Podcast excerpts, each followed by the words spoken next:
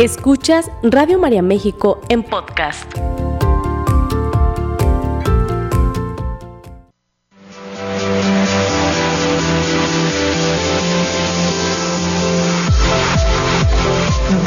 Bienvenidos al lugar en donde los retos son oportunidades para fortalecernos. Gimnasia Emocional, la revista radiofónica de salud mental, con sugerencias prácticas, entrevistas, temas de actualidad y los mejores ejercicios que desarrollan tu potencial para crecer y mejorar. Gimnasia Emocional, con el psicoterapeuta Marco Antonio Susán.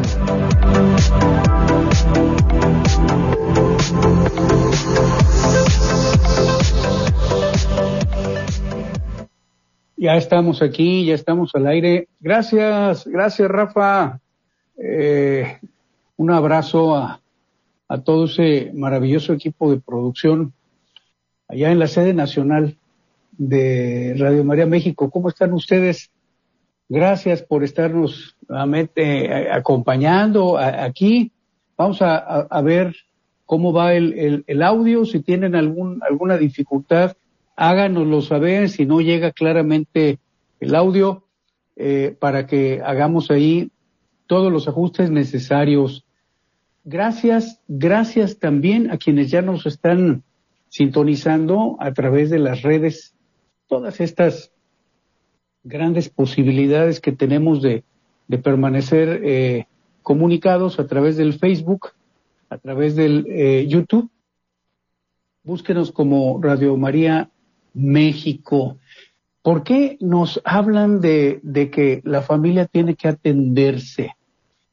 Fíjense, ¿por qué, por qué eh, de pronto mmm, quienes nos, nos atienden nos dicen, es importante que la familia también reciba ayuda, que la familia reciba orientación? A veces los familiares eh, decimos, ¿cómo, ¿cómo le hago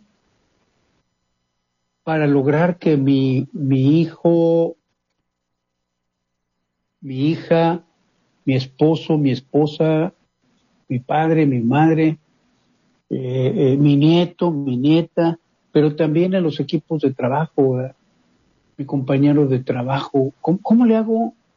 Mi colaborador, por supuesto, cuando hacemos trabajo de equipo.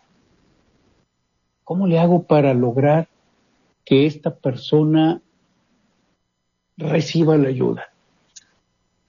Mira, me adelanto, me adelanto un poquito. Eh, yo escucho por ahí algo en el audio, no sé si se esté filtrando al, al, video, pero por ahí el buen Rafa nos va a hacer favor de, de, checar.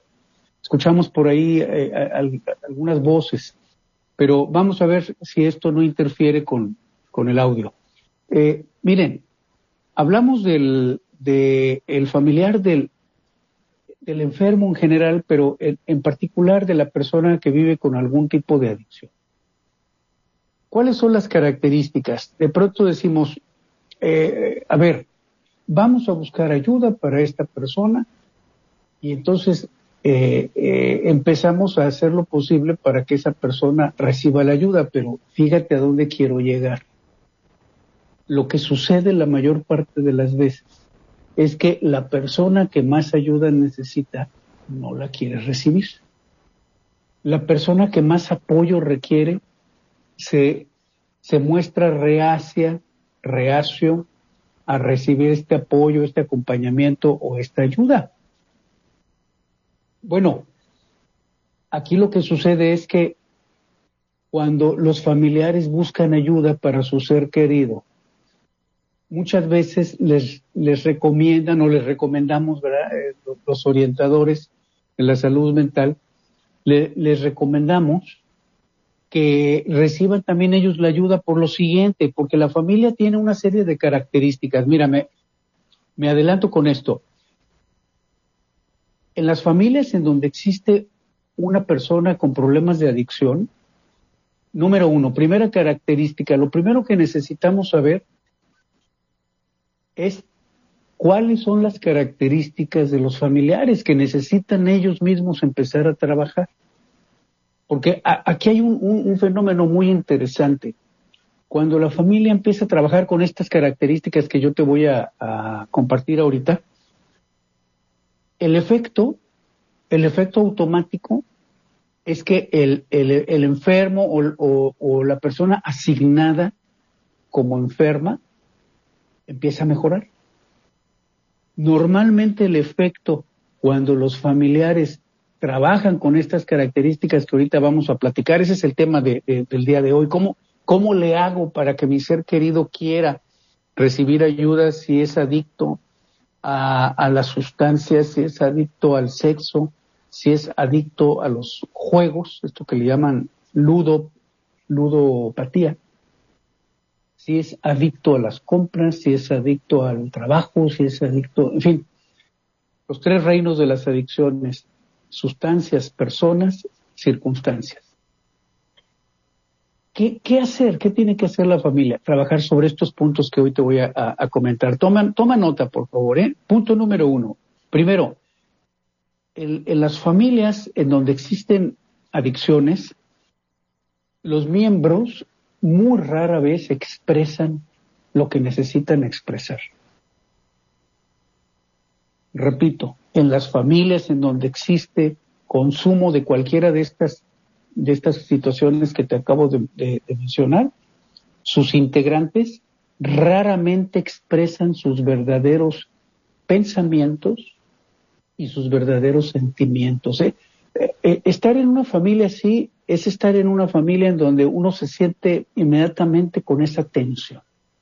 Las personas no, no se conducen de manera natural, de manera espontánea, sino que están a la defensiva. Cuando vivimos en una situación así, estamos a la defensiva. Es, es como si estuviéramos evitando sistemáticamente que alguien toque o que alguien hable del tema del que no queremos hablar y el tema que no queremos tocar. Precisamente por eso no expresamos lo que pensamos, nuestros verdaderos pensamientos ni nuestros verdaderos sentimientos. Esto eh, se debe a que se ha perdido esa identidad personal dentro de la familia eh, adicta, característica número dos e, es importante recuperar la identidad personal. Si lo traducimos como si fuera una, una lista, y te recomiendo que la vayas anotando y que se la compartas o le compartas el video como tú quieras, o le tomes una foto a tu punta y se, y se lo mandes a tu comadre, a tu compadre, a, a la gente que tú amas, porque ¿cuántas familias en cuántas familias, y no nada más en México, sino en, todo el mundo, en nuestro planeta, cuántas de nuestras familias están viviendo con este problema. Y cuántas de ellas buscan ayuda. Fíjate, la mayor parte no busca ayuda. La mayor parte lo calla. Lo, lo, lo envuelve en un, en un silencio y de ahí vienen aquellas frases de el elefante en la habitación, ¿verdad? Entonces, fíjate, ¿qué necesitamos hacer? ¿Qué hacer para que nuestro ser querido acepte la ayuda? Número uno, aprender a expresar nuestros verdaderos pensamientos y nuestros verdaderos sentimientos. Primera, primera sugerencia, necesitamos aprender a expresar. Claro, esto al paso del tiempo lo hemos callado tanto. Años. No, 10, 20, 40, 50, 60 años callando cosas, callando lo que pensamos, callando lo que sentimos, que cuando nos decidimos a, a, contactar nuevamente con, con, con esta, con, con, este sentir y con este pensar nuestro, nos cuesta trabajo, es natural, no te, no te desanimes. Es normal que cueste trabajo, por eso buscamos ayuda. Por eso buscamos ayuda para poder, número dos, segunda, segunda sugerencia, recuperar, si nosotros empezamos a, ejercitar la sana expresión de lo que pensamos y de lo, que sentimos, entonces viene eh, este número dos, empezamos a recuperar nuestra identidad personal. Es decir, empezamos a identificar quiénes somos. Esto es, esto es increíble, pero, pero vale la pena mencionarlo. En las familias adictas, cuando hay un miembro adicto a algo, toda la familia es adicta a algo. puede ser adicta al, al, al problema de, de, su ser querido o, se pueden hacer adictos a evitar la, la, la situación. Todos de alguna forma desarrollan una adicción. Cuando hay un miembro adicto, toda la familia, toda se encuentra afectada. De modo que eh, eh, esto de recuperar la identidad personal quiere decir que eh, empezamos a, a saber no nada más cómo nos sentimos, sino también empezamos a redescubrir quiénes somos en la casa, qué papel nos corresponde en la familia, cuáles son las responsabilidades que, que, que nos, que nos corresponden. Fíjate, aquí, número, eh, sugerencia número tres, se trata de recuperar, recuperar la conexión con, nuestro, con nuestras necesidades y eh, romper con el círculo vicioso de la represión. A lo largo de, de los años que hemos vivido en nuestras familias adictas, eh, nos hemos acostumbrado a reprimir, a reprimir eh, cosas, eh, cosas que deberían, deberían de, de expresarse, cosas que deberían de compartirse, socializarse, porque eso es no solamente lo que nos regresa la identidad personal dentro de nuestra familia, sino que también eso es lo que nos regresa la identidad como familia. Y eso es lo que nos hace recuperar también, vamos un poquito más a fondo, lo que nos hace recuperar la dignidad dentro de nuestra familia, nos permite recuperar los vínculos familiares tan, dañados en las familias adictas, tan heridos, tan lastimados, tan llenos de, resentimientos. Y esto se convierte en algo sumamente contagioso cuando alguien dentro de la familia empieza a practicar estas sugerencias, esto se contagia. Y al igual como se contagian los comportamientos enfermos eh, dentro de nuestras familias, también es altamente contagioso los, los comportamientos sanos. Con uno, con uno de los miembros de la familia que empiece a practicar estos comportamientos, vamos a ver vamos a ver cambios. Aquí eh, te sugiero, una vez más, que lo hagamos con orientación. No tratemos de hacerlo solos. Hagámoslo con orientación porque muchas veces nuestros pensamientos, precisamente a, fuerza de no expresarlos, y nuestros sentimientos, a fuerza de no expresarlos durante tantos años, pues eh, tienden a salir de una manera caótica, eh, desordenada eh, negativa. Por eso es que es tan importante recibir orientación, recibir orientación para poder practicar esto. Siguiente sugerencia, eh, recuperar, recuperar con esta, con, esta eh, identidad personal y con esta identidad familiar, recuperar también el sentido o la noción de responsabilidades. Por lo siguiente, en, las familias adictas eh, pareciera como que las, eh, los espacios vitales de, de, cada uno de los integrantes se pierden, los límites se desdibujan. Y entonces, eh, si, si estamos viviendo con esa falta de fronteras, esa falta de límites, pues va a ser muy común que nos relacionemos unos con otros, no con ese debido respeto, no con esa debida distancia, sino que nos relacionamos unos con otros como si unos fueran extensiones de otros, como si nuestros seres queridos no tuvieran su propia esencia, su propia identidad, sino como si fueran extensiones nuestras o como si nosotros fuéramos extensiones de ellos. Este, esto lleva a, a perder cuando hablamos de las figuras de, autoridad, en el caso de los padres o los hermanos mayores, esto lleva a perder esta, esta eh, seguridad en lo que se refiere a la, a la propia autoridad. Fíjate que estas características estas características las vamos encontrando en las familias, ya cuando trabajamos en el área de orientación, ya en un proceso terapéutico de acompañamiento, vamos identificando cuántas de estas, de estas situaciones relacionadas con la pérdida de la identidad, con el debilitamiento de la autoridad, con eh, eh, la, noción confusa en lo que respecta a las responsabilidades de cada miembro de la familia. Fíjate, vamos descubriendo ahí un campo de trabajo interesantísimo. Eh, característica o sugerencia siguiente.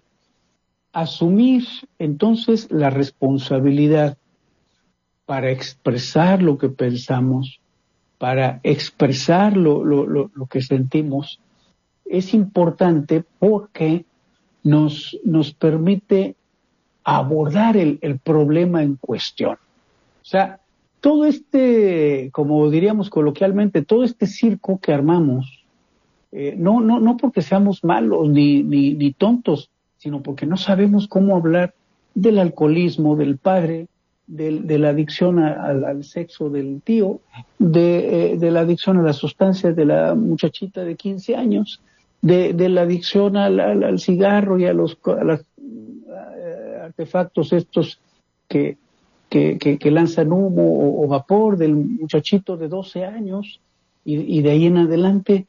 Cuando vemos este tipo de situaciones en, nuestras casas, no sabemos cómo abordarlos. Eh, cuando se trata de abordar el problema de eh, la adicción al juego de la señora, eh, o del Señor y, o de las adicciones múltiples, porque normalmente ahí donde hay una adicción hay varias haciendo fila. Adicciones. Es una, una, una fila, normalmente, normalmente. Normalmente las adicciones no vienen solas, sino que vienen acompañadas por otras o por otros trastornos del comportamiento o del estado de ánimo, por supuesto, y ahí es en donde es importantísimo recibir la orientación para armar la, la, estrategia, eh, la red de apoyo que, es la que nos va a dar el, el, sostén, el acompañamiento y la contención. Bueno, pues fíjate que eh, aquí en este punto es en donde yo quisiera detenerme un poquito, reconocer el problema. Importantísimo que nos demos a, la tarea, primero, ¿quién es el, que necesita aprender a reconocer el problema? El que, el, el que está mm, aparentemente llamando la atención por el consumo o los familiares. Mi respuesta es los familiares, por extraño que parezca. De pronto es fácil pensar que si vivimos con alguien que está consumiendo sustancias o este, algún otro tipo de, situaciones como el juego, de pronto sería, sería fácil pensar que es esa persona la que necesita ir a pedir ayuda. Pues fíjate que normalmente es esa persona la que no quiere recibir la ayuda. Entonces, ¿quién es quien tiene que empezar a trabajar con este asunto de reconocer qué es lo que está pasando en casa? ¿Quién consume o sus familiares? La respuesta es sus familiares. Sus familiares. ¿Por qué? Porque son justamente sus familiares los que a través de todo este ocultamiento, a, través de todo este silenciamiento, sin darse cuenta lo que hacen es encubrir el problema, echarle eh, tierra, como, como decimos coloquialmente, no tocar el tema, evadir el tema, distraer la atención del tema y entonces el dicho tema queda sin conocerse. Finalmente nadie sabe bien a bien. Aquí hemos escuchado a muchas familias, ¿verdad? De pronto cuando los hijos dicen, e, es que el alcoholismo de mi mamá, y de pronto eh, brincan los otros eh, hermanos, ¿verdad? ¿Cuál alcoholismo? Mi mamá no es alcohólica.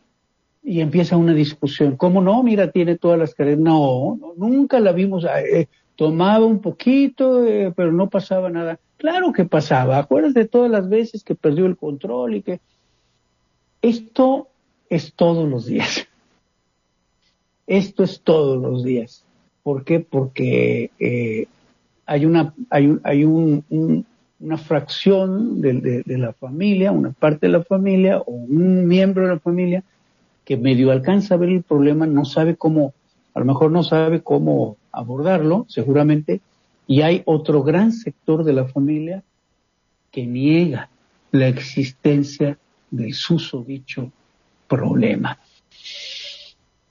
Nadie quiere asumir la responsabilidad de lo que piensa y de lo que siente porque la familia adicta le da más importancia a mantener la unidad familiar que a reconocer el problema sin darse cuenta que es justamente reconociendo el problema cómo se puede mantener la unidad familiar. Va de nuevo, antes de irnos al corte, ¿eh? La familia adicta le da más importancia a mantener la unidad familiar sin darse cuenta que precisamente al no reconocer el problema, la familia se desune. Vámonos a un corte. Rafa, vámonos a un corte. Gracias, gracias por todo tu apoyo. Tú ahí en casita, en tu oficina, ve haciendo tus anotaciones porque ahorita que regresemos te tengo mucha, pero mucha más información. Regresamos. Sigue escuchando Radio María México en podcast. Si, si tú me preguntas entonces que la clave para encontrar esta, esta estrategia o saber qué debemos hacer cuando tenemos un adicto en, en la familia, tú me preguntas que cuál es la clave, yo diría que es eh, la clave es aprender a reconocer el problema. Es decir, aprender a, identificar con claridad qué es lo que está pasando. Reconocer el problema. Si nosotros aprendemos a, reconocer el problema, eh, es decir, a saber qué es lo que está sucediendo, pero no lo que nuestra mente dice, sino lo que realmente está sucediendo. Aquí nos hemos encontrado con que la mayor parte de las familias, cuando vivimos una adicción de alguno de nuestros, de, nuestros miembros, eh, lo, que, lo que sucede es que nuestra explicación al respecto no es eh, real, no, no es clara. Es lo que nosotros pensamos, lo que nosotros hemos visto, pero como nuestra mente también está contaminada por este asunto de la la falta de claridad, aunque nosotros eh, aseguremos que tenemos toda la claridad del universo, no es así. En realidad estamos afectados. Si estamos dentro de la familia, estamos afectados y seguramente nuestro, nuestra, nuestro entendimiento, nuestra concepción sobre lo que está sucediendo, seguramente hay que afinarla. Seguramente hay que afinarla. Reconocer el problema es lo que puede mantener la unidad familiar. El no reconocer el problema lo, único que provoca es una desunión familiar. Pero la familia del adicto le da mucho más importancia, le, pone, eh, le da mayor importancia a mantener la unidad familiar sin reconocer el problema. ¿Cuál es el resultado? Pues el resultado es todo este, este problema que, que te he estado mencionando, la falta de responsabilidad de los integrantes, la falta de comunicación clara, la falta de límites, el debilitamiento de la autoridad, la pérdida de la identidad personal, la pérdida del debilitamiento de la estructura familiar. Fíjate qué, qué, importante es aprender a reconocer el problema. ¿Por qué, por qué no, no, eh, no reconocemos el problema? Repito, no porque seamos eh, eh, malintencionados, ni tampoco porque seamos tontos. En realidad eh, sucede que desconocemos qué está pasando. Sabemos que alguien consume y nuestra mente dice que, que, eso se llama consumir algo, pero bien a bien no sabemos todas las implicaciones de lo que sucede. Normalmente la familia del adicto carece de una comprensión con perspectiva. Repito, Normalmente la familia del adicto, incluido el adicto, por supuesto, carecen carecemos, ¿verdad? Dijo mi compadre, de una comprensión con perspectiva de lo que está ocurriendo, de una comprensión con esperanza de lo que está ocurriendo, de una comprensión con conocimiento de lo que está ocurriendo, de una comprensión, fíjate qué importante es esto, con orientación respecto a lo que está ocurriendo. En el momento en el que empezamos a reconocer el problema, casi siempre lo hacemos no en la familia, porque la familia está muy afectada. Normalmente empezamos a reconocer el problema en, en, los ámbitos de la recuperación, con otras personas que conocen el problema, que lo han vivido, que saben lo, lo, lo que es vivir con todas estas características que, han optado por convertir todas estas características en oportunidades para crecer y entonces esas personas nos pueden ir orientando, nos pueden decir más o menos por dónde va la cosa. Normalmente, la, mayor parte de los casos, aprendemos a reconocer el problema en los ambientes de la recuperación, no en la familia, porque la familia está sumamente perturbada, sumamente afectada. Entonces, es justamente de la mano de Dios, a través de nuestra dirección espiritual, a través del acompañamiento terapéutico, a través también de la, del sostén eh, eh, emocional que dan los grupos de, apoyo, a través de toda esta red de apoyo es que aprendemos a eh, cambiar nuestra perspectiva, aprendemos a reconocer el problema desde, desde una nueva óptica, eh, ya no llena de culpa, ya no, ya no llena de resentimiento ni de, ni de ansiedad, sino ahora llena de una nueva comprensión de lo que está sucediendo y esto nos permite eh, salir de esa incertidumbre y de esta, de esta confusión que normalmente reina en las familias adictas. Eh, la siguiente característica o sugerencia, como quieras verlo, es ir identificando eh, cómo, cómo es que nosotros accedemos a, ciertas manipulaciones del, comportamiento adictivo. Fíjate, no es del familiar adicto, sino de la adicción, porque la adicción toma, toma una forma independiente, incluso podríamos decir que la adicción tiene inteligencia propia, porque la adicción en ese círculo de consumo tolerancia, abstinencia, consumo, tolerancia y abstinencia genera su propia lógica, su propia inteligencia. Y entonces busca la manera de perpetuarse, busca la manera de seguir eh, manteniéndose en ese círculo vicioso que al final de cuentas eh, lleva por regla general al, adicto a, fondos, a fondos de, de, de perturbación a, transgredir, ¿verdad? Eh, límites en cuanto a su salud física, mental, espiritual.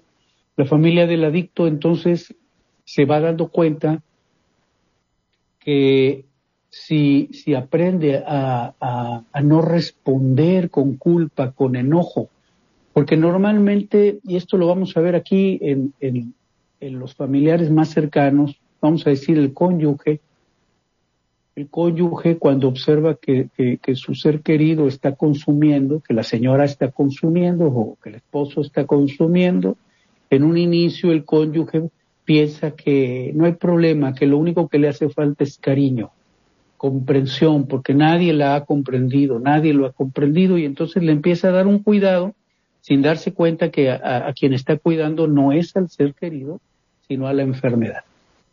Aquí vamos a encontrar que al ir protegiendo a la enfermedad, e, ese, ese cónyuge eh, eh, que, que, no consume, al principio motivado por un deseo de dar cariño a su esposo, a su esposa, luego pasa a otra etapa en donde empieza el reclamo.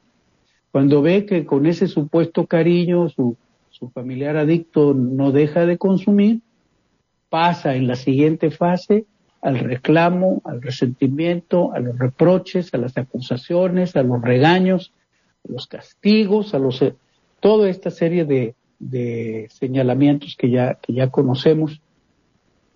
Por otro lado, quien está consumiendo eh, trata de eh, manipular, bueno, pues está dominado por la adicción, trata de manipular a través de la culpa o, a través de la intimidación con comentarios hirientes, con burlas o, con, frases eh, abiertamente eh, amenazantes.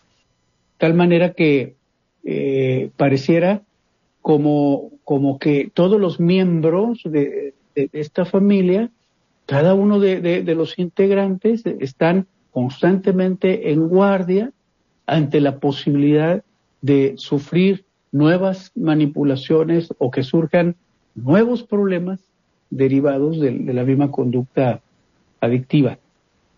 Y finalmente, finalmente, fíjate qué importante aquí, ¿eh?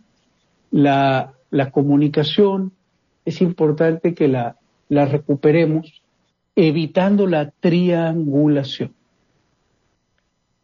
Otra característica de las familias adictas es la triangulación en la comunicación. ¿Qué significa esto de la triangulación? Que los integrantes se comunican unos con otros no de manera directa de uno a uno, sino a través de intermediarios. En lugar de hablar directamente uno con, el otro, se comunican eh, a través de alguien más que funciona como una especie de conmutador. Eh, la triangulación es aquella en donde el papá o, la mamá tiene una queja sobre alguno de los hijos, las hijas, pero en lugar de comentarlo directamente con él, se la transmite a su cónyuge, se la transmite a su esposo, a su esposa, sabiendo, sabiendo que eventualmente esa información llegará a la hija, a la hija o al hijo adicto.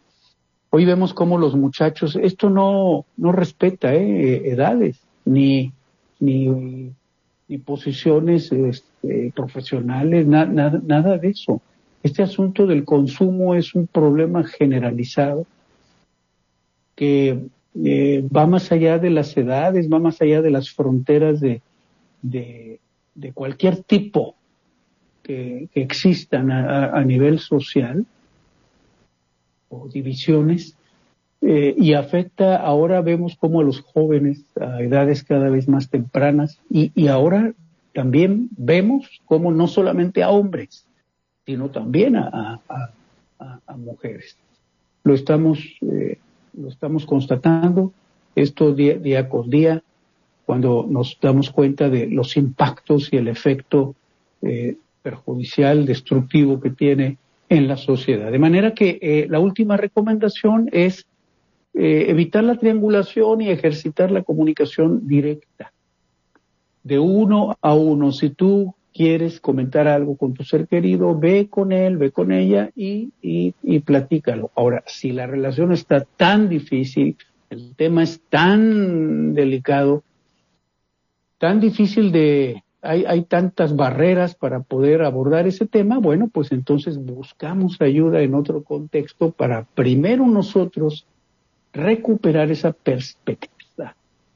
Fíjate, la comprensión con una nueva perspectiva respecto a lo que está ocurriendo en nuestras casas. Finalmente, entonces, tenemos cuatro cosas que recuperar, en síntesis.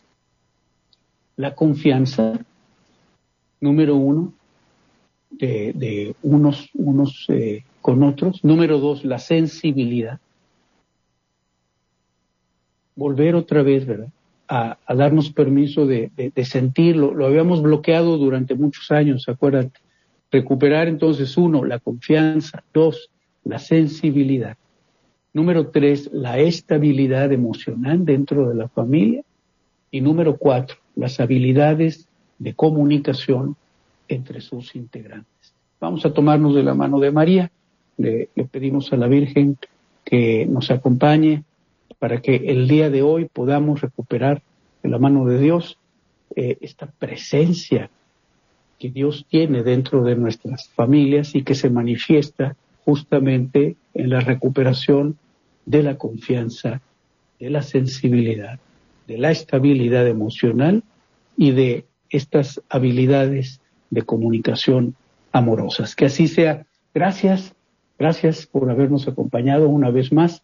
En nombre de todos mis compañeros, les mandamos un fuerte abrazo y los esperamos la próxima semana. Que Dios los bendiga.